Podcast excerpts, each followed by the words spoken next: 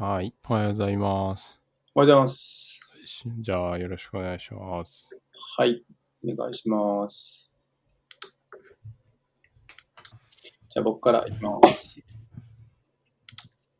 と今月の目標は、まあ、先月について、まあ、一応総合診療と地域やと、まあ、医学局に分けてあのまとめていました。とまず3枚目の総合診療ですけど、ポートフォリオは5つ目に入って、まあ、行動変容ポートフォリオというのを勉強させてもらってます。まあ、比較的行動変容も研修の先生信用性が高いみたいで、まあ、一生懸命勉強してくれて、まあ、僕も忘れてることたくさんあったので、いろいろ復習になるなっていうのと、なんか行動変容からの、まあ、公衆衛生のつながりみたいなところもいろいろ話ができるので、まあ、とても広がりのある分野だなと思って今勉強しております。まあ、だんだんなんかこう一緒にやってるんですけど、なんかみんなばっかり書いてるので、なんかそろそろ自分も書き始めようかなと思って、ちょっと今自分もちょっとこの行動変容を一緒にポートフォーリオにしながらやってるところで、まあちょっとそれを、まあ研修の先生と共有して、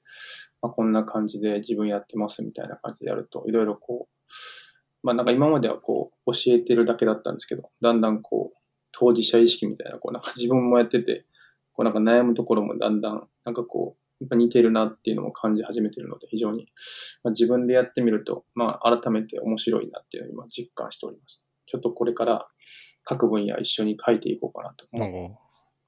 いいっす。それは、なんか専門試験の更新とかですか？それとももうただただ書くって感じですか？あんまり考えてない。なんかそれもありますね。それもあります。うんうんそのためにもなりますね。いや、単純になんか、なんか一人、なんか自分ばっか喋って、まあ、彼らにプレゼンしてもらって、なんか申し訳ないなと思い始めて、やり始めたんですけど、確かにそうか。そのまま使えますね。確かに。あれ偉いですよね。まあ確かになんかやった方がね、こう、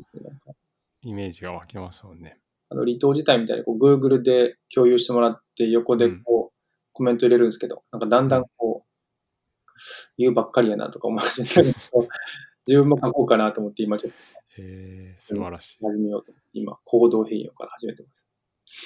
なんかあのー、行動変容の時に結構僕いつも思うんですけど、なんかこう、枠組みとかは馴染みがある多少あったりするじゃないですか、もともとその行動期とか関心期とかなんはいで、多分結構とっつきやすいし、プログラムとしてもね、そういう患者さんもよくいると思うんですけど、なんか現実結構こう、あんまり変容がうまくいかない時とかもあるじゃないですか。はいはい。だなんか研修医っていうか専攻医の人がこうだんだん疲れちゃうっていうか、なんか話はわかるんだけどうまくできねえなみたいな感じになる時があって、その辺どうしてますか？その辺結構面白いなと思うのは、こうやっぱり、なんかこう、現理論を勉強して、なんかここ結構あれですよね、理論と現実が、まあ、乖離するわけじゃないけど、まあ、あんなスムーズにいくことはほぼないというか、で、なんかやっぱこう最初にこう、結構僕はあの、まあもうほとんどの人がまあこう、なんか順、うん、まあいわゆるあの、プロチェスカのこう、ステップで教えるんですけど、の、なんかやっぱこう、関心期から準備期行動期に移るときとかっていうのは、なんかそんなに多くないっていうことを伝えながら、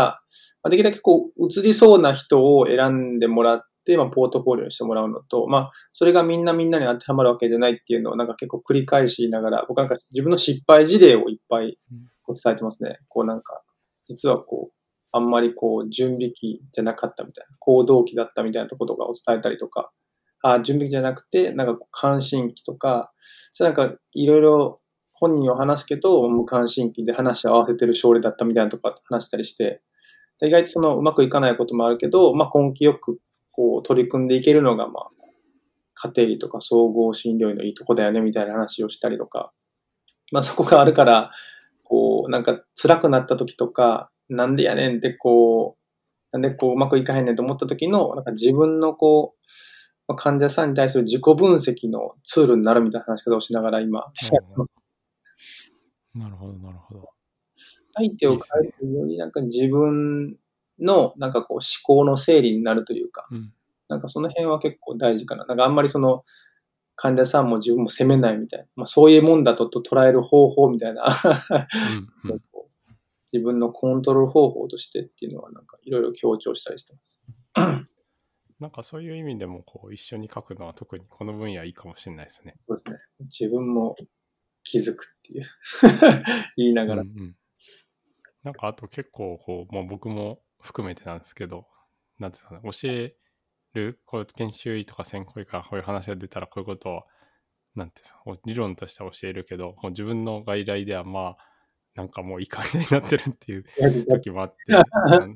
だからこう一緒にやったりとかね、やっぱなんていうかな、教える機会があると、まあなんかこう、言ってるのに、なんか自分の外来だけまあいいやってなってたらちょっとまずいなみたいな感じで、自分もやろうっていう風になるので、まあそういう機会があるっていうのもいいですよね。この辺があれです。プロフェッショナリズムにつながるんですか自分で教えながら、まあ、それをなんか、まあなんか、なんかリフレクションの中のこうなんか、なんかかなりこう、インアクション的な効果があるんですかね。いや、わかんないですけど、うん、こう教えてて、それが記憶に残ってると、自分で外来やってると、その間になんかこう、教えた時のことが思い出されて、その間もなんかリフレクションしてる感じが、なんか、なんか教育ってなんかいろいろその辺にもつながるかなと思いながら、最近こういろいろ気づきがあっていいですね。はい、そうですね。なんか、やっぱ直接的なつながりだけじゃないっていうとこありますよね。うん、教えたから研修医の成績がどうとかっていうこと以外の効果もいっぱいありますもんね。すごい変わんないです。なんか 自分への効果も含めながら、教育かなと思って、はい、ありがとうございます。はい、次、診療看護師の方がいただいてもらって、まあ、比較的やっぱり自立性が高くて、どんどんいろんなことに取り組んでくれて、非常にありがたいなっていうのと、まあ、内科外来を主に午前中やってもらって、まあ、その中のこうオーダーのまあ、こう円滑化とか、あとはこう余震がかなり正確に取ってくれるので、まあ、初診の医師もかなりうまく、その予診の内容を使ってくれてやってくれてるかなっていうのと、あと、まあ、院内、ここは病棟を回ってくれてて、まあ、僕らには言いにくいようなん相談とかを看護師が、まあ、診療看護師にして、まあ、こう何例かこう急変する手前のところを捉えたりとか、あのうまくこう繋がってるなっていうのを最近実感するので、まあ、このまま徐々にまあ院内で浸透していけば、もっとこう円滑に働いて、院内でのいろんなこう、まあ良好なアウトコムにつながるのかなっていうのを今考えて、まあちょっと徐々にそういうのも測定しながらいきたいなっていうのと、まああとはやっぱり、まあ地域病院なので、まあ入院から退院、あとはその退院後までしっかり見れる形を作りたいなっていうので、まあ、診療看護師の方を使った、まあ、まあ、使ったというか診療看護師の方がメインに取り組む、まあ退院後訪問みたいなところで、まあ、再入院のリスクを減らしていけたらっていうのを今取り組もうとして、まあなかなか急には始めれないので、ワーキンググループを立ち上げて検討しているところですね。できたらまあ来月、再来月で始めれるといいなと思ったりしてます。いいですね。あの、この間、名前出していいのかな？あの、太田君の先輩であり、僕の後輩である健介君にたまちょっと健介が働いてるところに見学に行く機会があって、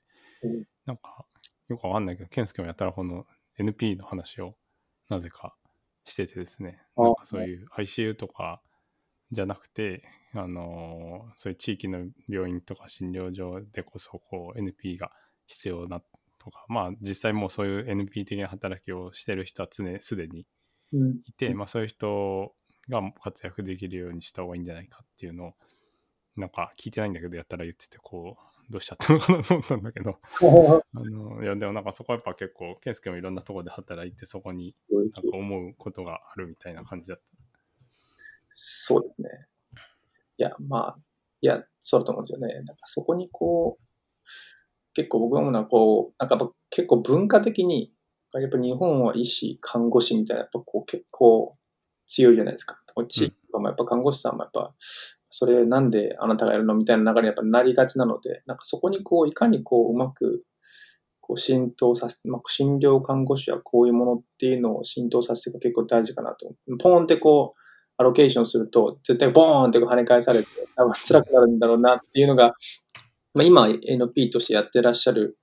まあ、今、トインでいる方はうまくやってくれてますけど、まあ、その他のところでこううまくいかなかった方々の話を聞いてると、なんかそういう、まあ、病院がやろうとしたけど、まあ、トップダウンでいくので、どうしてもちょっとこう、なかなか、こう、浸透しなかったりとかあって、まあ、結構ボトムアップというか、今もう、一応こう最初からもう、まあ、最初失敗しかけたので、まあ、できるだけこうもう病棟に馴染めるように、もう病棟から入っていくってことで、まあ、病棟にまずちょっとこう看護師として入ってもらったりして、まあ、人間関係を作って何ができるかみたいなところを徐々にまあ病棟ごとにディスカッション、まあ、彼女がしてくれたので、まあ、その辺のこう対立が今あまり生まれないのと、まあ、彼女自身のキャラクターもあったりで、比較的こう相談も円滑にいけてるので、まあ、入りとしては非常にいいかなっていうのを実感してます。ので、なんかその辺を今ちょっと文章化して出したりしてるので、うん、そういうのを続けていけば、まあ、いわゆるこう地域病院での診療看護師の働き方とか、まあ、その入り方だったり、その後展開がまあ今後具体的に記述できるかなっていうのを今、ちょっと徐々にやってますけど、なかなかスピード感ないんで、まあ、また何か出たらお伝えします。いいですね。なんかこう、まあ、総合診療とかも一緒ですよね。こう、派手にドンと入ったらうまくいかない時とかもあるじゃないですか、きっと。大きくやられるかもしれないです。結構、もうすでにあるものがうまく回ってるところに、まあ、うまく回ってると思われてるところに入ると、やっぱりなかなか、こう、大変だなっていうのは、まあでも、必要なのは必要なので、まあその必要性が、まあ多分ボトムアップの方がその必要性が伝わりやすいというか、まあ働いてる人たちが実感できる形から始めれるといいなっていうのが、今の実感としてあります。そうですよね。なんか、うまく回ってると思われてるとこに入るっていうことは、うまく回ってませんよとか、あなたたちがやっていることは、本当はうまくないんですよっていう、言ってることと同じになっちゃうもんね。はい。非常に。あんましかも良くないと思うんですよね。なんかその、その全体の流れを考えると。なんかちょっと、ちょっとゆっくり入っていけるといいな。うんうん。はい。ありがとうございます。次の地域ケアのところのカテゴリーに行きますけど、はい、まあ、ここも今ちょっと、まあ、コロナのところでいろいろありましたけど、まあでももうそういうことやってるとなかなか何も進まないので、まあ今、住民の方々との対応の機会っていうのを増やしながら、できたらまあ、こう、もうちょっと円滑に入りたいなということで、まあ徐々に今、あの、その自主組織っていう地域のこう、一つのこう塊のところに話に、説明に行かせてもらいながら、まあその地域の集会でのまあ、ご説明の機会をもらったりとか、で、まあ、その中で、まあ、地域全体を健康にできる、まあ、住民の方々と医療職との対話の機会みたいなところの、まあ、設定を今やっているところで、まあ、やっぱり皆さん、こう、医療的に疑問を持ったりとか、で、それが相談するところがなかったりっていうのは、まあ、共通の困りごととしてあるので、今ちょっとそこに今、相談をかけて、まあ、行かしてもらうことになってきたので、まあ、今週、来週で、地域のその、あの、公民館単位のところの説明に行かせてもらって、まあ、再来週とか、まあ、来月くらいからうまく地域の方々との、まあ、こう、対話の機会を作っていって、まあ、それが、まあ、地域のある一定の健康を、まあ、より良くするっていうところの、まあ、またデータ収集につなげて、まあ、地域の方々が、まあ、いい感じで、こう、楽しく生活できる環境が作れるといいなっていうのが、今ちょっとやってる取り組みですね。いいですね。こうやって、はい、なんかあの、太田の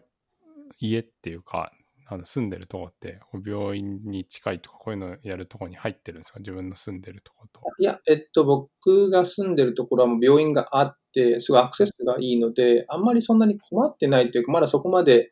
まあ、顕在化されたニーズになってないので、まあ、どっちかというと今、病院が行っている、まあ、遠くの診療所のところだったりとか、あとはちょっと診療所がなかなかうまく、続かなくてちょっと止まってしまっているところの方々とのちょっとその対話の機会というところで今まず始めようかなと思ってます。うんうん、なんかこう僕は最近思ってるんですけど僕もちょっと今多分住んでるところとこう診療しているところが離れてるんですよね。で、はいはいはい、診療してるところだとまあこういうことに関わることがちょこちょこあったりとかまあなんかやるじゃないですか仕事の一環として。はいはい、で、でもこうちょっと住んでるところが、なんかこう、そういうのがあんまりないと、まあ、例えばその仕事をなんか辞めたとか、まあ、辞めなくても、その自分家の周りでなんかこう、リソースがなくて困るとか、あと年取ってから困るとか、っていうことになるんじゃないかなと思って、はい、こう、なんか仕事とは別に自分家の周りでできないかなとちょっと今思ってるんですよね。ああ、あ、いや、でもそれは絶対いいですよね。いや、僕もできたらこれがうまくいくんだったら、えっと、まあ、多分、どこも多分共通に、まあ、そ医療職を、まあ、病院に行って話すぐらいがメインで、聞きたいことを聞けてない方もいるし、僕ら自体ももっと聞きたいこともたくさんあるので、なんかそういう機会がまあ地域であるといいなと思ってて、まあちょっと病院の周囲は、まあちょっと比較的まあ地域としても、まあ恵まれてるでしょうみたいなところが多分みんな思ってらっしゃると思うので、まあまずちょっとその、今現在困ってらっしゃる方々のところ、一番困っているところに行かせていただいて、まあ、そこでうまくいくっていうことが、まあ、その全体としてもデータとしても出るんだったら、まあ、じゃあどんどん他のところでやっていきましょうみたいなところに行けるといいなっていう、まあ、ちょっときっかけとしてのこう取り組みとしていいかなと思って今やってます。いいですね。なんか、そうそう。なんかそういう、こう、自分ちの本当にこう、すごい近いとこっていうか、周囲のとこだけで、なんかこう、そっとやれないかなと思って。なんか多分それは楽しいですよね、絶対。うんうん、うん、まあ一つの、なんか今医療職、医者として働いてるけど、なんか他のキャリアというか、なんかいろんなことできた方が多分多様性が楽しいなと思うので、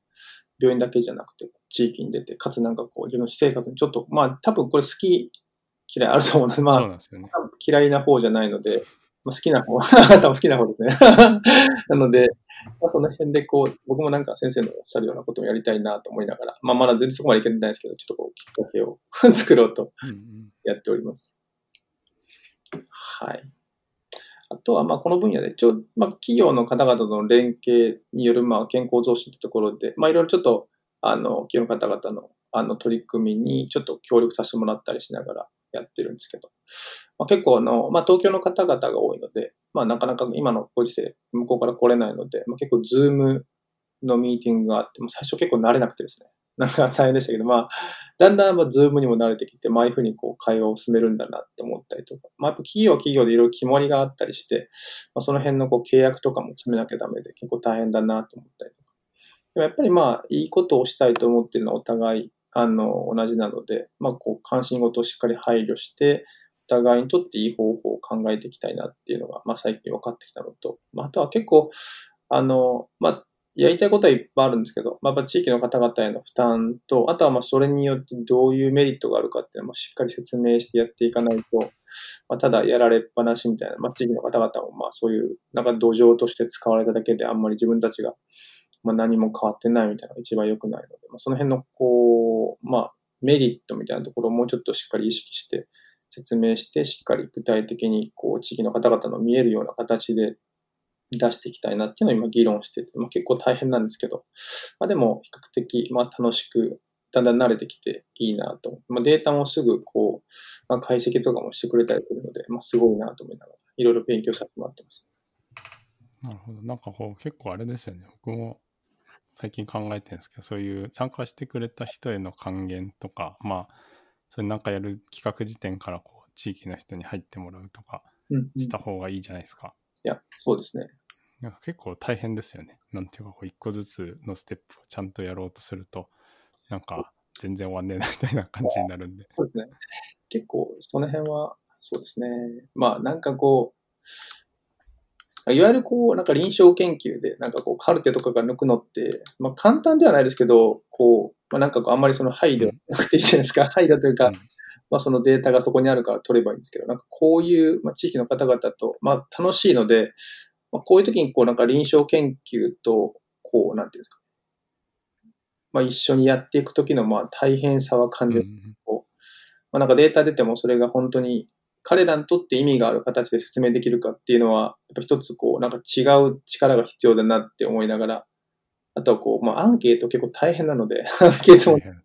それこう、なんか理解していただいて、まあやったら、まあ将来こういういいことがあるって思ってやってくれるので、まあ、その辺のところをこう、いかにこう説明するかっていうのが大事かな。ね、あとなんかその、ね、ステークホルダーの人にとって、ポジティブな結果にならない可能性もあるわけじゃないですか。そうなんですよね。そこもなんかこう、難しいですね。あんまりパッとしないですよみたいな、こうみんなでやってたけど、あんまり、まあ、よく丸くないんですよとか なる時もあって、なんかそれもなかなか話の持ってきようが難しいなっていうなんだけど、まあ、しょうがないよね。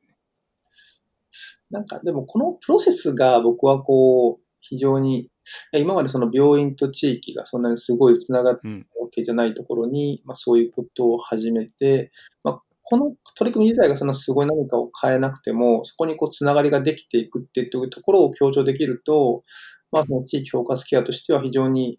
一つのプロセスとしてはいいのかなっていう説明を最近は させてもらああ、確かにね。それはその通りですね。いいですね。そこをちょっと少し、まあ、いろいろフィードバックもあるので、そのフィードバックをもとにまた、こう、いろいろ勉強させてもらうっていうのは今、まあでも非常にあの面白いなと思って、続けていこうと思ってます。あとなんかこの企業の人の、なんつうのかな、仕事の進め方みたいなのありますよね。そうなんですよね。結構なんかあんまりちょっと少し違う感じがして、うんうんこうなんか、いろいろこうなんか権利とかもあるじゃないですか。うん。うん。あの辺もこうやっぱり同意書が必要だったりとか、まあその、通す組織があったりするみたいで、なんかその辺に必要な文書とかまだ書かんといかんので、まあそれも非常に大変だなと思いました。まあなんか市役所と企業と病院みたいなとこ、まあ二つはこうなんですけど、向こうは私立なんで、こう、その辺もまた違いがあったりして、まあ僕はわからないんで、もうお願いしますって市役所の方々に 言ってるんですけど、まあ非常にまあ多分大変なんだろうなと思って。そうなんですね。僕もなんかあんまり、こう、詳しく言えないんですけど、ちょっとだけ関わってるんですけど、なんかこう、いわゆるなんていうんですか、コンサルっていうのかな。なんかこう、その、役所的なところの、なんかこう、政策を作るのに必要な、こう研究、研究なのかな？研究もどきというか、こう、政策に必要な資料作りみたいなのを請け負ってるコンサルの人みたいなのがいておででもそういうとこの人たちだけだとできないから研究的な面で言うとちゃんとしたものを作るためにこう大学と例えば一緒にやるみたいな人もあってでなんかこう結構なんていうんですかねやっぱかなり仕事的な、まあ、仕事だから当然なんですけどあれしてるんですよねなんかこうスケジュールをガンガン組んだりとかあなんかこうそうですね。あの、定例のミーティングみたいのがしょっちゅうあっても、とても参加しきれないほど定例のミーティングがあるんですよね。こう、やたらミーティングあんなみたいな感じで。えー、あ、そううん。まあ、なかなかちょっと勉強になりますよね。あ、こういう世界もあるんだな。まさにそう。なんか非常に、まあ結構、あの、フレキシブルにやっていただいてて、まあこう、予定をまあ決めて、その日に、 Zoom で1時間ぐらいミーティングするみたいなあれなんですけど、本当の辺のこうなんかカルチャーの違う勉強できて非常に、うんまあなかなか病院だけにいるとわからないことが多いので、楽しいなと思ってやっております。はい。はい。次、一応薬教育のところでは、となんか、やっぱりこう、最近こう、なんていうんですかね、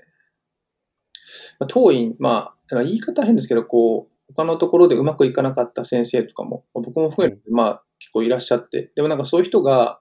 結構活躍してるなとか思ったりしてですね。なんかこうインタビュー、その多職種に今インタビューして、まあ総合診療のところでインタビューしてるんですけど、結構なんかこう、なんか再生工場というか、なんか地域病院って、こうなんか三次病院とかでうまくいかなかった先生が来たりして、そこでこううまくなんかこう、まあその医者と医者というよりも、なんかその病院として、まあ、もともと医者がいなくて困ってたりするっていうところもあるので、まあその辺で、まあ、うまくこう、そういう先生がこう成長できる土壌を与えることがあるのかなとか思ったりとか、あとはまあ、あの、まあ、多職種の方々って、まあ、医療職を教育するうん。教育者としての役割が、まあ、思った以上に、まあ僕があんまり認識できてなかっただけなんですけど、まあ患者さんがこう教育者であるっていうのはよくなんか離島の時によく思ってたんですけど、まあ他の職種の人もすごいこう強くまあ影響を与えてるなっていうのをこう実感し始めてて、やっ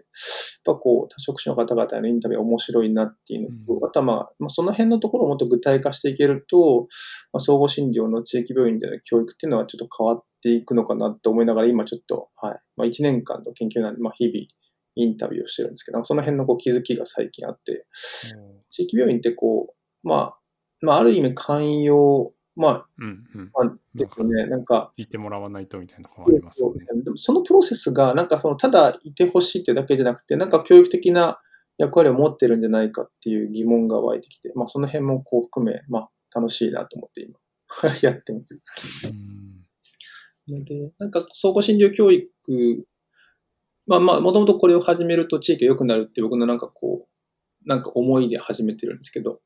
まあ確かにその今、その組織への影響ってところで、まあ臨床面でどんどんまあ彼らが、まあ患者さんの、まあ見れる数が増えたりして、その見てる数とか入院数も増えてきて、他の診療科の先生も信頼してくれて、まあどんどんこう入院患者数も増えていって、まあ病院全体で、まあ、こう、少ない医師の数で、まあ、たくさんの患者を見るっていうのは、あの、非常にこう、いい感じを進んできて、まあ、単位も、まあ、そんなに在日数も伸びてないし、比較的短めなのかなと思いながら、非常に、まあ、いい効果を起こすなっていうのは実感してるんですけど、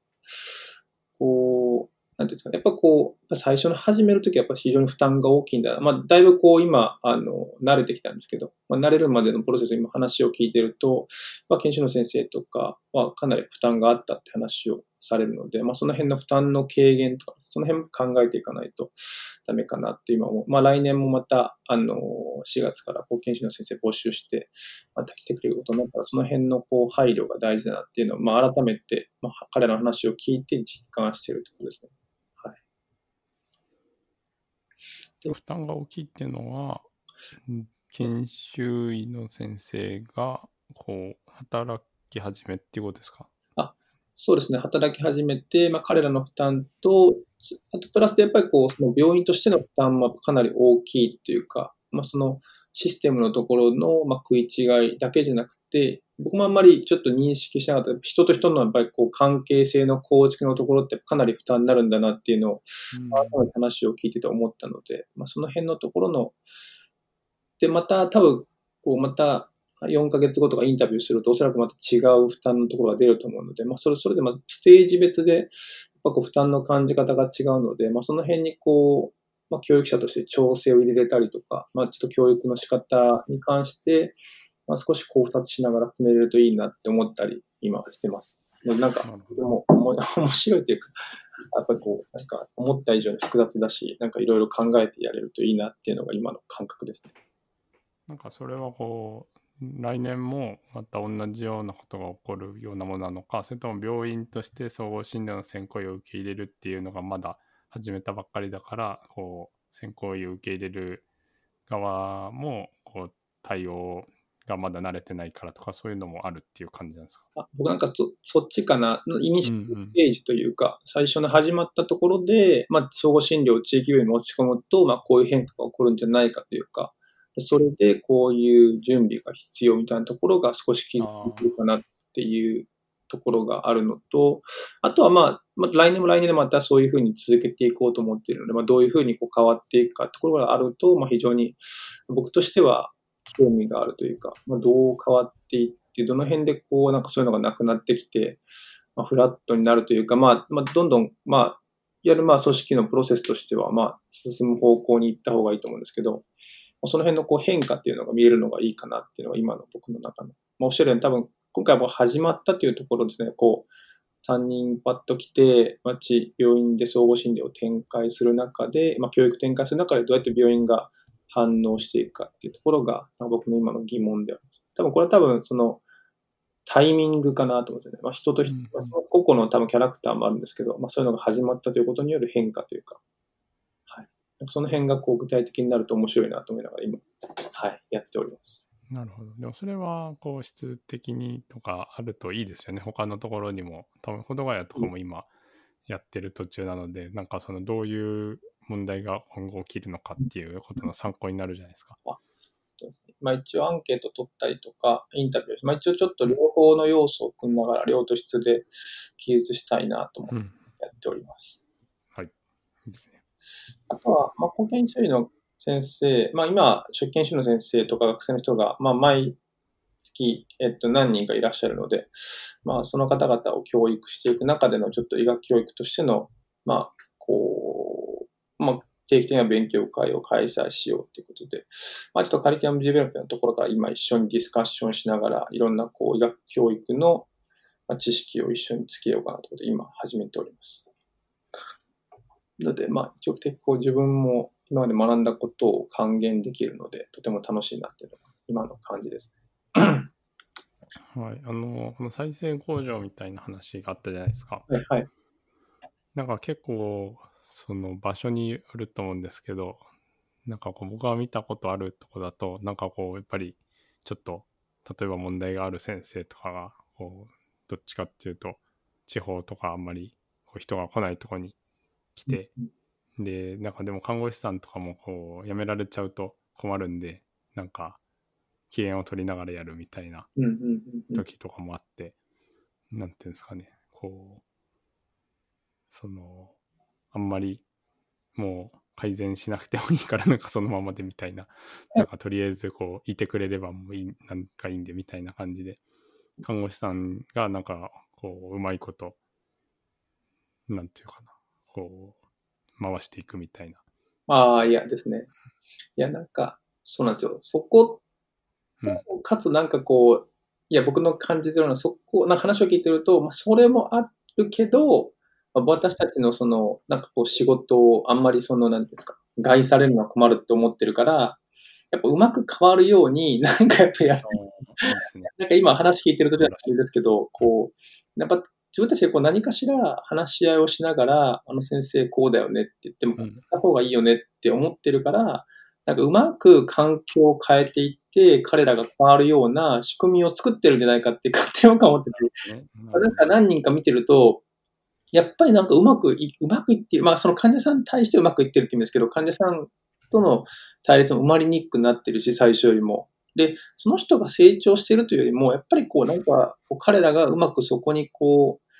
こう彼、まあ話、まあその先生話をしてあげたりとか、まああげるというか話をして、まあそのなんかこううまく回るような仕組みを作ってあげてるのかなと思ったりして、なんか、うんなんかこう、ちょっとなんか何回か感動してですね、あ、うんなんかそういう役割もあるんだと思いながら、今まだ全然言語化できないですけど、なんかそういう、こうまあ、再生向上的なこう性質を持ってるんじゃないかっていう一つの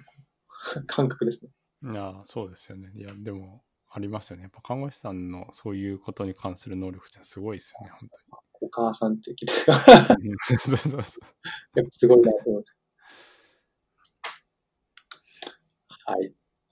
まあ一応今月できたことは、まあポートフォリオ順調にいってるっていうのと、まあ結構目の前で起こってることを、まあ具体的に記述できるようになってきてるなっていうのと、まああと地域の方々と連携が徐々にあのでき始めてきて、今後またあの病院だけじゃなくて地域にもっと出れるような仕組みができるかなと思ってて。まあ、できなかったことは、まあ研修の先生と、まあ後期研修の先生が初期とか学生を教えてるのは結構もうかなり数が増えてきて非常にいいなっていうので、まあその辺はいいんですけど、僕自身がこう後研修の、ポートフォリオ以外で、まあ、臨床的に一緒に学ぶっていう、むしろまあフォローアップしながら、まあ、抜けてるところを補助したりとか、まあ、患者さんの泡とかに関わりそうなところを、まあ、適宜こう僕たちが介入するっていうのをやってるんですけど、まあ一緒に学ぶという機会が少ないなっていうのと、あとはまあ、なかなかその今決めた勉強会いくつかあったんですけど、まあ、それをまあなかなか開催できてなかったりするっていうところと、あとはまあ、さっきあのお伝えしたまあ医学教育のところで、まあ、病院の方々にまだ十分にインタビューできてないので、まあ、その辺にちょっともうちょっとやっていけたらなと思ったりして。この辺はどうですか？できそうですか？なんかこう物理的な時間の確保っていう話になるかなと思うんですけど、全どれも。おそらく、こう、ちょっとやんなく、やんなくていいことというか、もうちょっとこう、削れるところというか、まあ、やってるところを二重に、だだんだんその、後期の先生が成長されてきて、いろいろできることが増えてるので、まあその辺で僕らがちょっとその、あんまり関わりすぎてるところをちょっと減らしながらっていうところがうん、あれかなって。あとはその、いろいろ開催しよう、しようとして、まあ、多すぎるとかね、その辺のこう、整理もしていけるといいかなとか思ったりしてます。できるとこできないとこまた相談しながらやっていきて、まあ、ちょっと予定だけたくさんあって、なんか多分あんまり開催されてないので、まあ、そこかな。そのなんかいくつかこう順序立ててもうちょっとや、まあまあみんなやりたいっていうこう前のめりな感じは非常にあの感銘を受けるので、なんかそこに対してこう、あとは順序をつけたりとかっていうのをやっていけるといいなっていうのを思ってます。うんうん、そうですね。なんかこう、定期的に整理してらいいかもしれないですね。ですね。まあなんかいいことですけど、こう、なんかこう、うんぐちゃしてる感じも非常に僕好きなので。なのでまあ、感情的にはいろいろあって、まあ、楽しくやってるなっていうのと、まあ、来年度の後研修、まあやってみたいって先生何人かいらっしゃるので、うんその方々とまあ対話を重ねながら、まあ、で非常になんか彼らのこうニーズを聞いてると非常に面白いというか、まあ今僕らのこうチームにないことをおっしゃってくれるので、まあ来年も楽しみなので、まあ多分そのためにはもう少しやっぱり日々日々僕らのやり方も変えていったりとか、まあ効率プラス、まあ教育的にいい方法を考えていきたいなっていうのと、まあ、まあ、毎日毎日やりたいことを積み重ねているのは非常にいいなって自分で思ってるのと、あとはまあポートフォリオも自分で一つ一つ書いていって、振り返りにつなげたいなと思ってます。はい。以上です。まあ、来月はこんな感じの目標で、まあ、やっていきたいな。ポートフォリオ持続展開で。あとは、まあ、配信の方法とかですね。今朝やってるやつを、もうちょっとこう、まあ、結構今、毎朝やってるので、で、全員集まったりし、まあ、その辺をちょっとこう、できたらもうちょっと効率的というか、まあ、その、毎日、毎朝そんなすごい早くなくても、何人かで回ったりしながら、こう、全体を把握できる仕組みを作ったりとかですね。あとは、まあ、地域との交流を増やしていきたりとか。あとは、まあ、医学教育では、まあ、医学後期の先生と一緒に勉強しながら、まあ、いろんな評価方法も考えていけたらなと思ったりしてます。はい。はい。以上で。いいですすね。はい、ありがとうございます。来年のなんかこう入ってくる人って、なんか 去年みたいになかなかリクルートとかにこう行けないかなと思うんですけど、結構でも入入る人がいそうな感じですか？なんかその実習してくれた人とかと話をしたりとかして、まあ、あの、あの、ある一定多分総合診療のニーズは絶対あるので、まあそういうことが、まあ、できるっていうことを伝えてあげると、まあ、あの、入って、はい、やってみたいって人はいるので、まあ、その方々と少し話をしながら、まあ、今後のことを今考えたり、まあ多分、彼らが来るは来るには、まあ多分今の方法だと入れなかったり、まあ、まあちょっと少し大変だったりすることもあるので、まあその辺のところをちょっとこう、少しまあ変化をつけながら、まあでもり臨床の質を落とさないような方法を考えていきたいなと思います。まあ大体地元の方とか、うんあんまりその遠くの方はなかなかあんまりこう、まあそのいろんな、僕はちょっと弱小なので、できるだけこう近場でこう、まあ島根県内で入ってくれる、まあ、やりたい方々をまあ探すっていうのが今のやり方になってます。いいですね。なんかあの岩田先生が書いてる本をこの間ちょっと今読んでるんですけど、はいあのやっぱりローテーションとかで来るじゃないですかポリクリとか、うん。あのやっぱそういうこう薄い関わりの人がすごく大事だっていううん。話を書いてて、うん。こうまあ、入ってくれる人とかはそれはそれで大事なんだけど、まあ、そうじゃない人が例えば別に岩田先生だったら感染症にならなくても他の科に行った時にこうあの時感染症に関してはこういうことを習ったなとかあのこうやって言ってたなっていうのが、まあ、そういうの聞いたことあるっていう人が増えるとこう病院としての文化も変わってくるじゃないですか。そうですよね。そうなんですやっぱその短期実習とかねその、まあ、別に最終的に入んないにしてもよ。うんうんこう1ヶ月とか来てくれるっていう人が増えていって地域で積み重なっていってそういうことが、ね、そこで行われてるっていうのがこう知ってる人が増えるっていうのはすごくいいですよね多分やりやすさとかもどんどん変わりますもんね。まさにそうです。なんか文化的なところが、うんまあ、でなんか必死で教えるっていう。うん え多分、単純に多分教えるのが好きっていうのが一番大きいかなって思った。で、あとは今ちょうど5年目になってですね、こっち来て、うんだんだん僕らが教えた後期、初期の子たちが後期になり、もう専門医になって、だんだんこう、当院でもちょっと働くんですよね。なんかそれがちょっと面白いなと思って。まあ彼らは総合診療医じゃないんですけど、でもなんか僕らと一緒に働いたことがあって、ですごい親和性を持ってやってくれた子たちが、まあ、まあ、と僕らと、僕らのところで研修するってことは、まあ、そういう総合診療をやって、まあ、ちょっと少し触れてみたいって方が来てるので、ので非常にこう、まあ、今後、まあ、今後と、まあ、眼科の先生が来たりとかするので、まあ、非常にこう、おもしまあ、しかも選んできてくれてるので、非常にこう、面白いなっていうのが今、あります。ですよね。保土ヶ谷もなんか僕は今年だけども5年目に保土ヶ谷としては総合診療科はなるので結構こう前学生の時来てくれたとか初期研修医の時来てくれたっていう人がスタッフとかになったりしてて、まあ、そういうのはすごくいいですよね。いや、いいですね。ぜひぜひ、ちょっとこの調子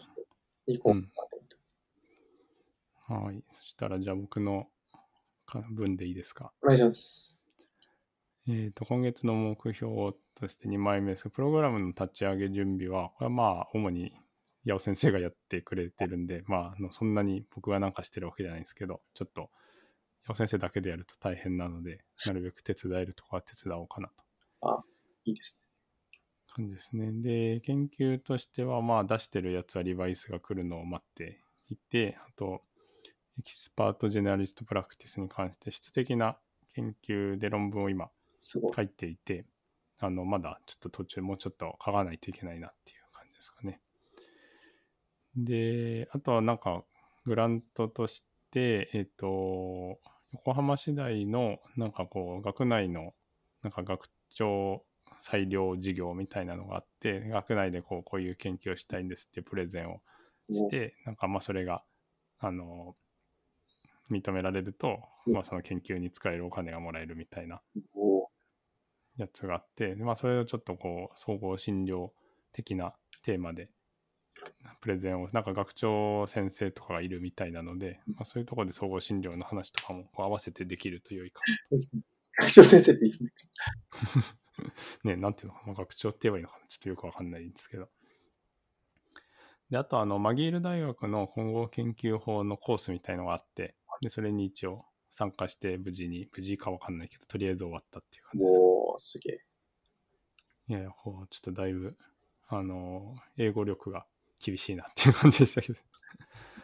マギルカナダですよね。カナダですね。ああ。いや、それって家庭医療ですか？それともなんか、あでもね、一応、 mixed method research in healthcare みたいなくくりで、でもやっぱ、えっ、とね、 family medicine のなんか関係している人が結構こう、講師というか、運営側にはいるっぽいんですよね。なんか family medicine 領域での mixed method みたいなえーことを普段やってる人でまあ physician もいるしそうじゃない人もいるっていう感じででも参加者はなんか本当にヘルスケア領域でなんかやってる人で mixed method を勉強したいっていう人なので参加者はえっと家庭医とか総合診療の人多分僕だけで他はあの他の科のドクターとかもっと公衆衛生的な人とかあとはまああのサイコセラピストとかいろんな人って感じでしたね。えー、僕も来年参加したいです。うんうん、なんかね、今年からかん、今年からって今年だけかまだわかんないけど、完全にオンラインだったんで、かなり良かったです。行かなくていいので、めっちゃ遠いですね、カナダ。めっちゃ遠いですね。結構でも考えられてて、なんか、あの、まあ、基本的には授業はもう録画してあるやつを見てくださいみたいな感じなんだけど、一応途中でクイズみたいのがあったりとか、あと、授業に関しての質問とかを書く、えっ、と、掲示板みたいなのがあって、まあなんか質問とかはそこでできるみたいな感じと、あと週に1回ぐらい、そのブラジルの人とかもいて、ブラジルと日本とカナダとかで、まあみんなが出れそうな時間みたいなところに週1回ぐらい、あの、オプショナルでミーティングがあって、まあなんか直接そこで質問したいとか話したいみたいな人はそこに参加してみたいな感じで。えーいいですね。うん。あそういうコース運営みたいなのもちょっと勉強になりましたね。こういう感じでやってんだと。うんあと結構そのミックスドメソッドに関してもなんかよくわかんないことがちょこちょここうあるんですけど、なんかやっぱ聞いたときにその答えてくれる、なんだろう、答え方がこうかなり、もう普段からかなりやってんだなっていう感じのやっぱ人たちなので、まあそういうのはなんか面白いですよね。こう、英語に質的な部分を英語にするとき、なんかどこでいつ翻訳してるのかとか、うん。なんていうの、こう、最初から全部翻訳した方がいいのか、日本語でやって解析の時だけ、なんか使うとこだけ翻訳したりすればいいのかとか、まあそういうのとかを聞いたりとか、っていうのは結構そういうの聞けるので面白かったですね。で、その次に8月のスケジュールとしては、まあ普段参加しているものとしては、沖縄の研究のネットワークとか、沖縄の振り返りとか、まあこれから今週あるのかな。で、あと静岡の、あの、振り返りというか、グランドラウンドみたいなのがあるのと、あとなんか静岡の人たちの振り返りをちょっとこう、グランドラウンドっていうのは結構、あの、なんていうんですかね、発表というか、客観、あのお客さんみたいな人もいたりとかして、ちょっとショーケース的な感じなんですけどもうちょっとフランクな振り返りをしようっていうので、ズームでやってみて、それも結構面白かったかな。という感じなのと、あとイレギュラーなものとしてはですね、あの、寿町とかですね、山谷とか、まあなんか日本三大ドヤ街みたいなのがあるんですけど、で、そこにちょっと見学に行かせてもらって、あこういう感じで診療してるんだなっていうのが分かって、なかなか良かったですね。うん。で、そこにあの、学習者の人っていうか、研修で来てる人とかも、まあちょっと一緒に行ってみて、こういうとこもあるんですね、みたいな感じで。うんまあ、あと市役所に、えっと、横浜市のなんか介護レセプトと医療レセプトをくっつけたみたいなデータベースがあって、それそれを横浜市大と連携して使わせてもらうみたいなはいはいや。つで、なんかいろいろこう契約的なことがあるんですよね、大学と市役所で。で、それをちょっとこう、えっと、その大学の事務の人とか市役所のなんか偉い人とかが入ってくるんですけど、そういうのを今やってもらっているっていう感じですね。ああと結構なんか進路相談みたいなのがちょいちょいあってですね、おその、なんかこう知らない人とか知ってる人とかから、あの、いろいろ進路相談があって、なんかそれもあみんないろいろ考えてんだなという感じですかね。で、学習ログとしては4枚目、5枚目はまあ、で、なんかあんまりこうもう結構慌ただしくてですね、なんか勉強する時間がこうだんだん削られてんだって感じなんですけど、6枚目は、なんか急性喉頭蓋炎を、急性喉頭蓋炎をなんか例えば考えたときに CT を取るっていうことってなんかあんま考えたことなかったんですけど、考えたことあります？ああ、まあ、ちょっとど、どこまで高かですかね。こう、うん、そうそう。まあ、そのなんか、だんだんひどくなってるパターンは取ることはあるかもしれないですけど、あんまりと、まあ、まあ、普通覗いた方がいいですもんね。うんうん。あると思ったら。そうなんですよね。でなんかそういう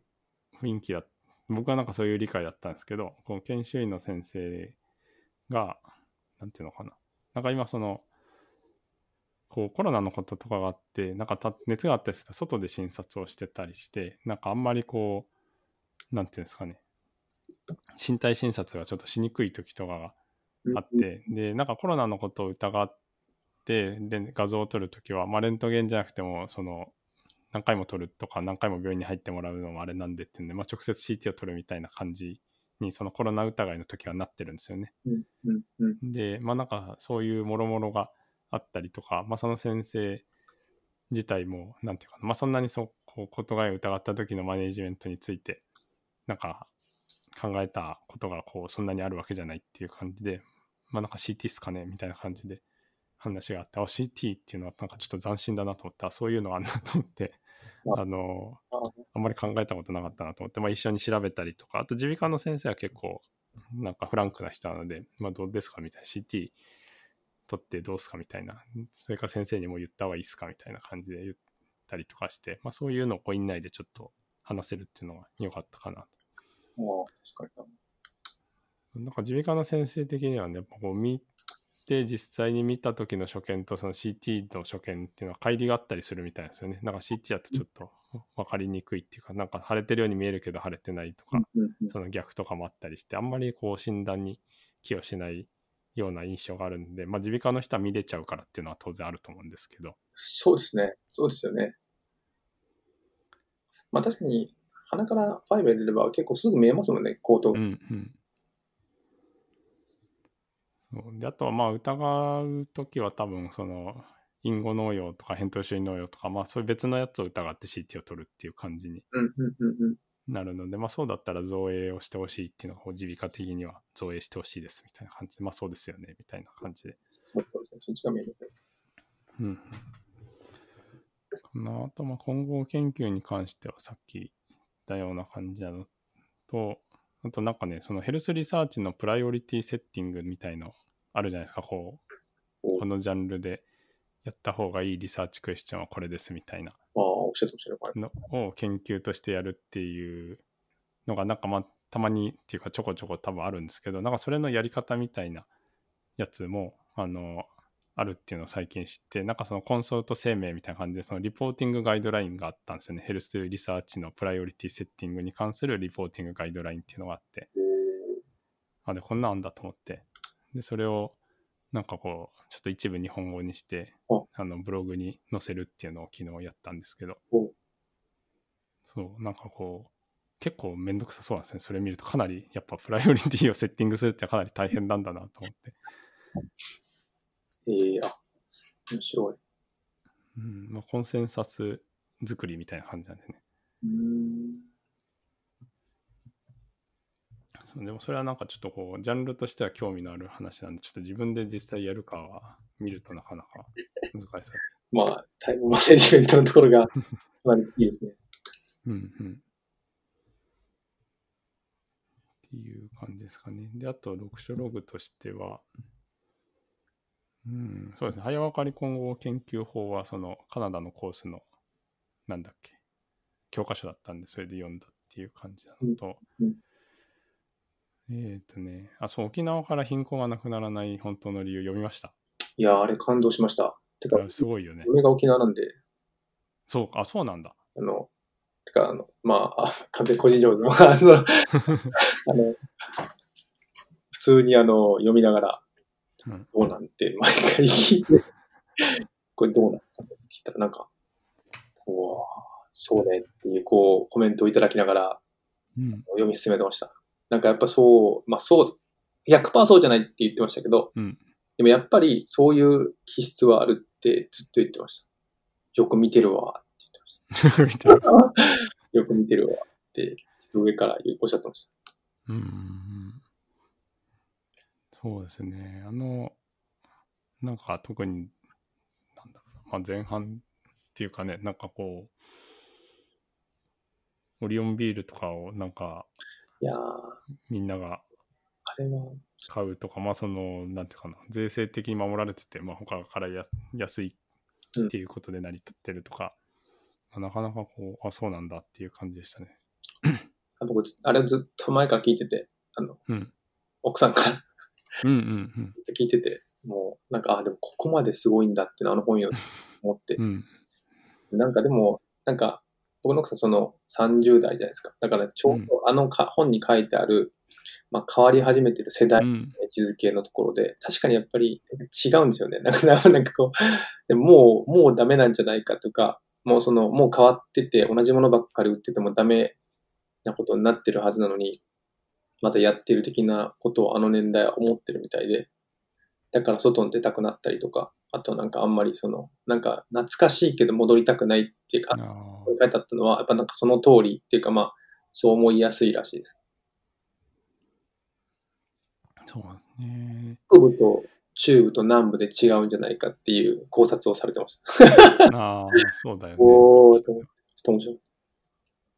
それは、なんだ、北部とかはよりそうってこと？そうですね、南部とかはもうほぼほぼやっぱ那覇とかはもうすっげえこう、なんていうんですか、いろんなものが入りすぎて、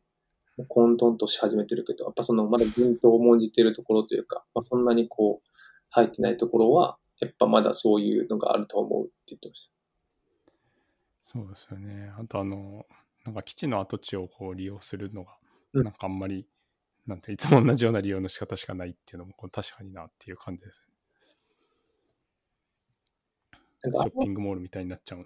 あれはなんかもう、その新しくお金をかけたくないから、もともとあるものをなんか使っうん。てるので、で、あともう、アメリカみたいなこう、あれになってるじゃないですか、もう、敷地のうん。うん。核の作り方が。はいはいはい。そのまま使おうと思うと、なんかそうなるんじゃないかと思ってました。なるほどね。コンテキストにそのまま、そのうん。うん。ものを落とし込むから、うん。うん。うん。なんかあれあれでいいですね。なんか、新しい考察ができました。うんうんうん。そうですよね。で、なんか結構そのいろんな問題が、なんか教育の問題に修練されて。いく感じだけど、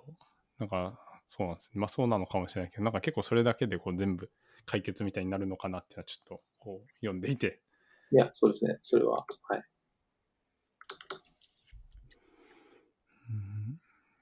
そしたらその次としても僕のできたこととして臨床はそうなんか見学とかに行かせてもらったんで結構そのいろんな診療の現場に自然に入るみたいなこう見学はい。だけど、なんかちょっと手伝うみたいな感じで。この間も寿町に行ったらなんか骨が折れてるおじいさんがいて あのなんかね整形外科に行ったんだけど行かなくなっちゃったみたいな人で で、でもなんか手が腫れて痛いっつって来たんだよね、整形外科じゃないところに。で、なんか、でも三角筋とかも外して捨てちゃ、捨ててはないけど外しちゃったみたいな感じで。で、これなんか三角筋して、整形外科また行った方がいいですよね、みたいな感じで。それはあの、心療内科の先生にいつもかかってる患者さんに心療内科の先生になんか手が痛いって言ってて心療内科の先生はどうしましょうねって言われたんで僕見学でなんかただ立ってただけなんだけどあのあじゃあちょっと三角筋巻きますかみたいな、なんか三角筋巻く人がいなくて、じゃあ三角筋巻きましょうって言って、三角筋巻いて、一緒に整形外科までそのおじさんと歩いてってあの整形外科の前まで行ってあここもう一回行った方がいいみたいですよっつって整形外科の前でじゃあねっ言って帰るっていううーん。おー総合診療が活躍しますね、やっぱり。どこ行っても活躍できる。うんなんかこう立ってると使われるみたいな まあそれはいいんじゃないかなとなんか、こう、そこはなんか僕も最近こう学生研修に話す。まあいいか悪いか。まあでもどこ行っても、こう、どうしようってなった瞬間に何かできる医者って言ってます。思ってますけど、こう、なんか、なんか何かしら、なんか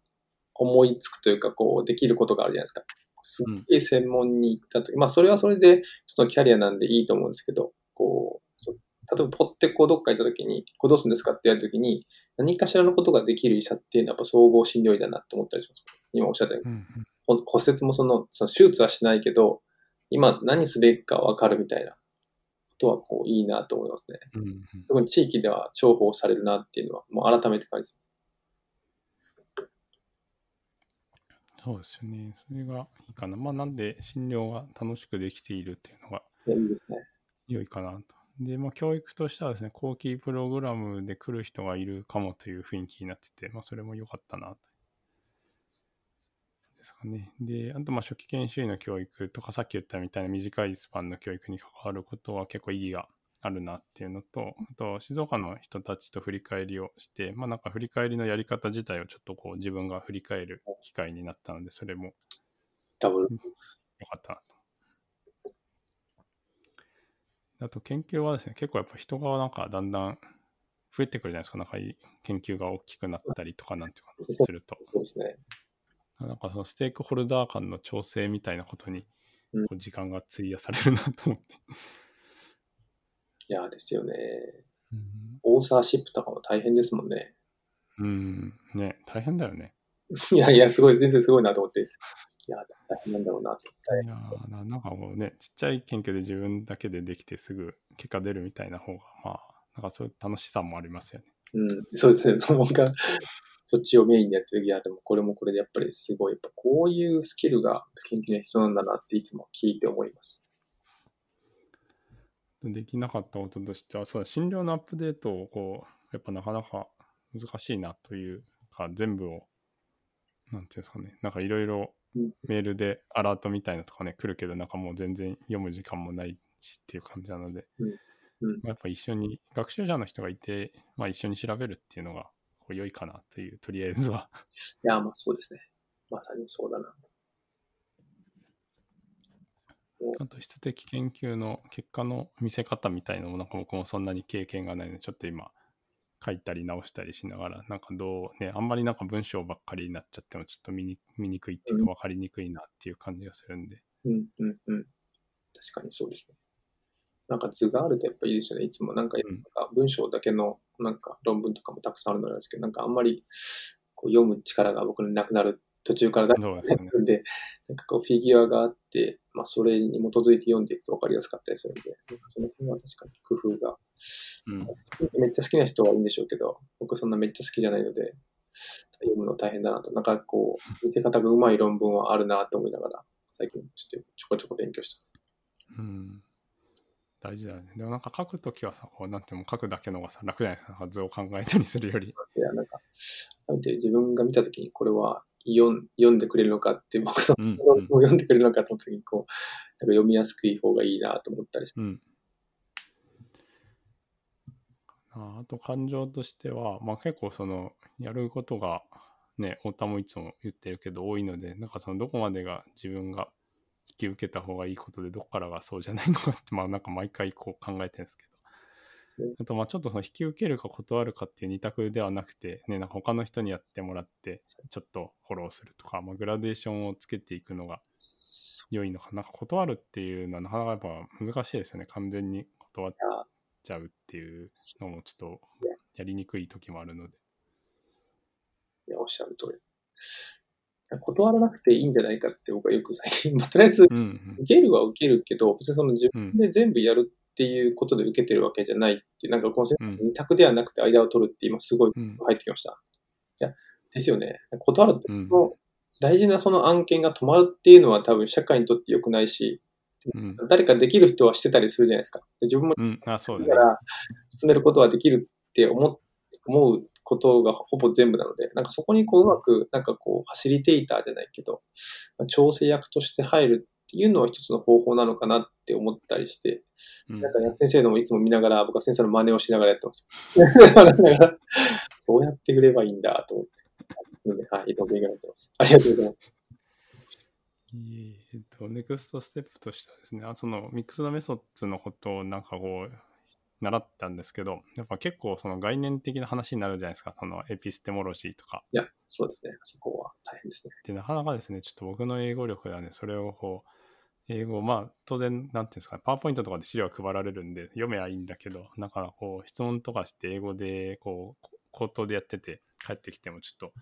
と、理解しがたい部分が結構あったので、ちょっと一回なんかまとめてブログとかにうん自分の勉強として、ちょっと今後研究についてまとめたいなという。うん、うん、うん、うん。ので、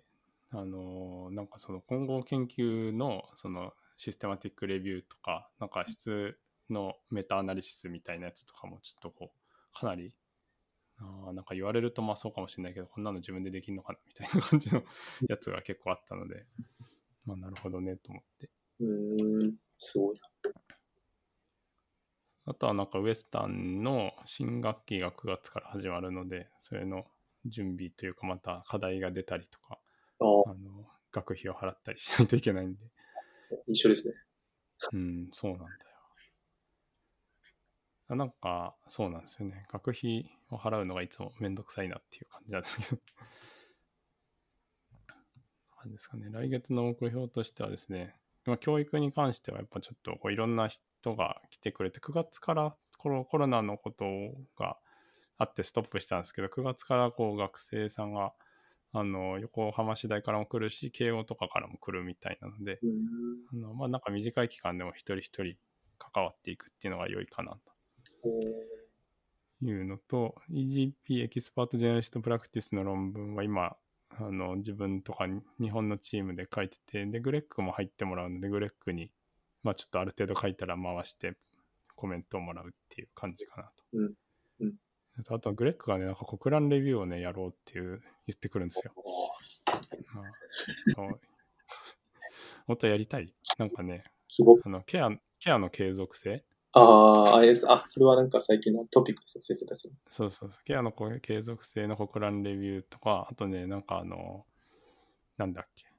そのプライマリーケア医っていうか GP がなんかこう直感でこれがんだと思った時に本当にがんかどうかみたいな。やつをなんかグレックがもう勝手にちょっと自分でやって文献集めたり勝手にメタアナリシスしたりしててなんかこうグレック的にはこう感度は低いけど得意度は高いんじゃないかっていうところを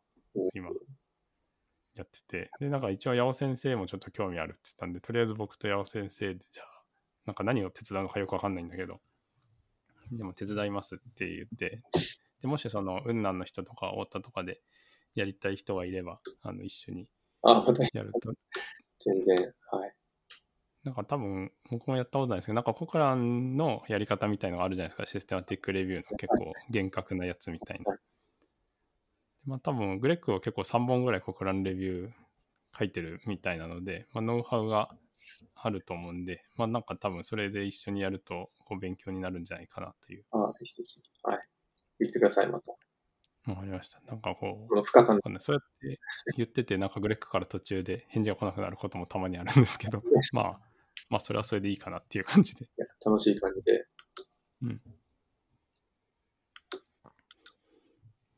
じゃあそんな感じですかね。なんかありますか？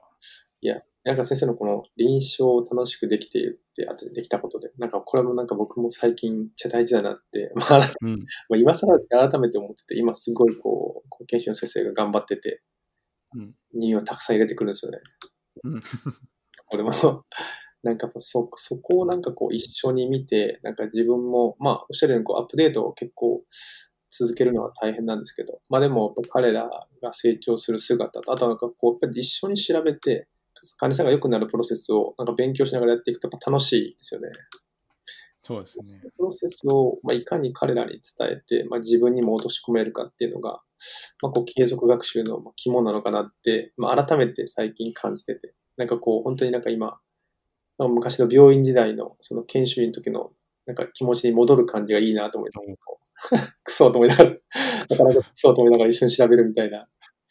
りましたね、研修の時もなんか、向こうが自分知らんかったらクソと思ってまた調べる。ああ、そうだね。あの感じを改めて取り戻してる感じがいいなと思って、まあ、大人になれてないのか分かりませんけど、これはこれで非常にいいなと思って、はい、続けてるので、なんか先生も同じ感じでよかったなと思いました。そうですね。やっぱ診療が楽しいっていうのはすごく大きいですよね。他のことをするときに。そうですね。なんか、いろいろ、なんか、こうけんなんかこう、いろいろ文章を書くことばっかりやってると、だんだんなんかこう、なんか自分の、まあ、アイデンティティじゃないですけど、こう、うん。なんか楽しさがなんか半減してるというか、なんか臨床が楽しくて、初めてなんかそこから生まれるなんか疑問とかを文章にするっていうのが、なんか僕のなんかバイタリティの元なので、うん。こうに、まあ、肝としての臨床の楽しさっていうのを、うん。なぜにやりたいなと、なんかこう、うん先生のこの理解の、このできたことが良かったですね。なんかちょっとグッときました。うん。なる やっぱそうだよなって今。短いスパンでの教育、なんか、なんか、やっぱこうずっと毎年やってると、なんか毎年同じ感じになるんですけど、でもなんかうん。こう、人それぞれの個々のなんか違いがあったりとか、学習者の違いがあるので、なんかそこにこう気づきを持ちながら、短くても教え続けるっていうのが身になるんだなって、僕も今、こう5年目になって思い始めてるので、なんかこう、僕もなんか今これを聞いて、ちゃんとやっていこうかなって改めて思いました。そうなんですよね。なんかやっぱみんなね、短くいなくなっちゃうし、くこちらとしては繰り返しみたいに思っちゃう時もあるんだけど、まあでもやっぱ後につながっていくかなという感じなので、まあ、そのやってる中に、うんね、自分としても面白いと思えるところを見つけてやっていくっていうのは結構重要ですよね。戦略としても、まあ自分のやりがいとしても。うん、うん、うん、うん。続いていく感じ、なんかそ、なんか、どうしてもこう、教育、なんかその、こうプログラムとかをやってると、まあ、自分のとこにこう入ってくれるかどうかみたいなところに意識が向きがちなんですけど、でなんか長いスパンで考えると、さっきおっしゃったように、こう今教えている子たちが、まあ、専門になった時に、まあ、その総合診療医とか家庭に対する認識が変わるというか、で、また彼らがこう、まあまた口コミでこう、なんかやり、そういう人を見たときに、あ、あそこ行った方がいいよって言ってくれることが、最近ポロポロ出てきて、まあ、それでもいるので、まあ、そういうなんか回り回った効果の方が大きいのかなって思ってるので、いいですね。そうですよね。いや、そうそうそう。うんそうなんですよ。なんかこの間、健介に会った時も、なんかまあ嘘かもしれないけど、そのほどがやの Facebook のページとかを見てて、なんかすげえ、こう、やってる、やってますねみたいな言って、まあそんなに、そんなにやってるかっていうと、まあ、こうやってる感情を出してるっていうことなんだけど、やっぱやってる感情を出すのはこう重要だなと。そうですね。そうですね。いやいや、ちょっと頑張ろうか。先生、この研究のステークホルダーの人との調整って、はいなんかこう、はいなんかこう、えなんかこれすごいなと思うんですけど、これなんか、この辺なんかこう、先生のこう、ストレス感はどんな感じですか？こう、なんかこう、やっぱもう、なんか全然こう、マネージできてる感じなんですか？それともなんかもうわからんから、こう、なんかなんていうんですか、なんかだんだんステークホルダーって把握してると多すぎて、なんかどこうんに気を回して、どこでえいって言っていいのかって、こう、非常にああ、悩むことがそうだね。まあ僕なんて実際こう、まあその、主単位でやらせてもらってたりするんですけど、なんかそこでも。こういっぱいいろいろ関わるなと思って。いやー、難しいですよね。でも、なんか一応多分まだ僕のやってる範囲でも、なんていうのかな。完全に全部の責任を僕が取っているっていうわけではないかな。特にその大学のやつとかは、まあ偉い人がいるわけじゃないですか。うんうんうん。だからある程度その話を通す人みたいなのが、なんかいるんですね。だからどっちかっていうとその大学とかの方が、なんかこの人は話を通すっていうのは、なんかもうあるんですよね。あ先にその人に通してその人がいいって言ってるんでっていう感じになるのでそれはなんかそれはそれであそういうもんなんだなと思ってやるんですけど多分そのなんていうのかな。例えば太田の病院にいてそのお研究に関して太田がファーストでやってたら、まあ、太田になるじゃないですか。最終的な意思決定が。他のね別に院長先生とかそこにこうコミットするわけじゃないと思うので。そうすると、なんていうのかな、そう僕がやってるのでもそういうのもあるんで、やっぱそれはこうより難しいですよね。だからまあとりあえず、オーサーの人が、あとなんかオーサーの人同士でね、意見が違ったりしても、ちょっとそれは難しいなと思って。なので、僕は一応そのいる中で、まあ、自分が相談しやすいとか、まあ、とりあえずこう、話、なんかちょっともう僕はあんまり自分で全部調整するっていうよりは、まあちょっと誰か聞くかと思って、誰かこう良さそうな人を、その中でも全員じゃなく、全員に聞く質問もあるし、こうちょっと一回この人に聞いてみてから次の動き方を考えるかみたいな時もあります。うん、ああ、そうあその辺のこう、うまい、うまいというか、まあどういうふうにやっていくかみたいな、こう、プロセスがこう、まあ具体化できないんでしょうけど、なんか、こう現場感みたいな、こう、なんてやり方みたいなのが具体的にあるといいんじゃないかなって最近思ってる。うんうん、その辺が結構、はい、最近の疑問だったりします。ありがとうございます。そうだ、ね。いや、結構そういうのでスタックしますもんね。いや、そうです。結構、そうですね。はい。あとはなんか自分がそんなに深く考え、まあいいかと思って進めてたけど、なんかもっと深いことを言う人がいて、ああ、そんなに考えてなかったけど、ちょっとどうするかなみたいな時とかもありますよね。そう言われちゃうとどうするかなみたいな。止まる。なんかその調整止まると、こう、うんうん、辛くなってくるみたいな。うんうん。ああとなんか言おうと思ってたんだけどあ、そうなんですよ。さっきなんて、あ、その短いスパンの教育の話があったじゃないですか。だその自分のとこに入らなくてもっていうのがあって、なんか僕最近もう研究もなんかそうかなと思っていて、なんか自分がこうやろうと思っていることとかを、なんかやっぱりその、なんていうの、もし例えば誰かに言ったらその人が先にやっちゃうんじゃないかみたいなのって、まあ一般論としてあると思うんですけど、うんうん、なんかもう別に誰かやるんだったらやってもらいたいっていう とこもあって、あの、まあなんかやりたい人がいるんだったらやりゃいいかなと思って、最近、最近っていうかまあこの本当に数日なんですけど、まあ別に今までも特に隠していることはなかったんですけど、なんか逆にこう、こういうことをやってますよっていうか、まあなんか誰かがあの例えば Facebook とかにこう自分がやろうとしているのに関係しているようなことを書いてた時にもうなんかこういうのやろうと思ってますよ一緒にやりますみたいな感じでもうどんどん言ってってなんか誰かやりその人がメインでやるんだったら別にそれでやってもらってもいいかなみたいな感じになんかなってきてまあこうトータルで誰かやればいいわけじゃないですかそのやった方がいいテーマみたいなのがあった時に、早く分かった方がいいですもんね。そうなんですよ。もっと先のことを知りたかったりもするし、何か、うんうん、いや、そうですね。それはそうだと思います。いや、それいいですね。なんか、豊かな感じが、豊かな感じ。僕の言語力のなさですけど、なんかそういう。だから例えば、なんていうのかな、その自分がやろうとしている、こう、研究の、例えばバックグラウンドを調べたりして、もうそれを、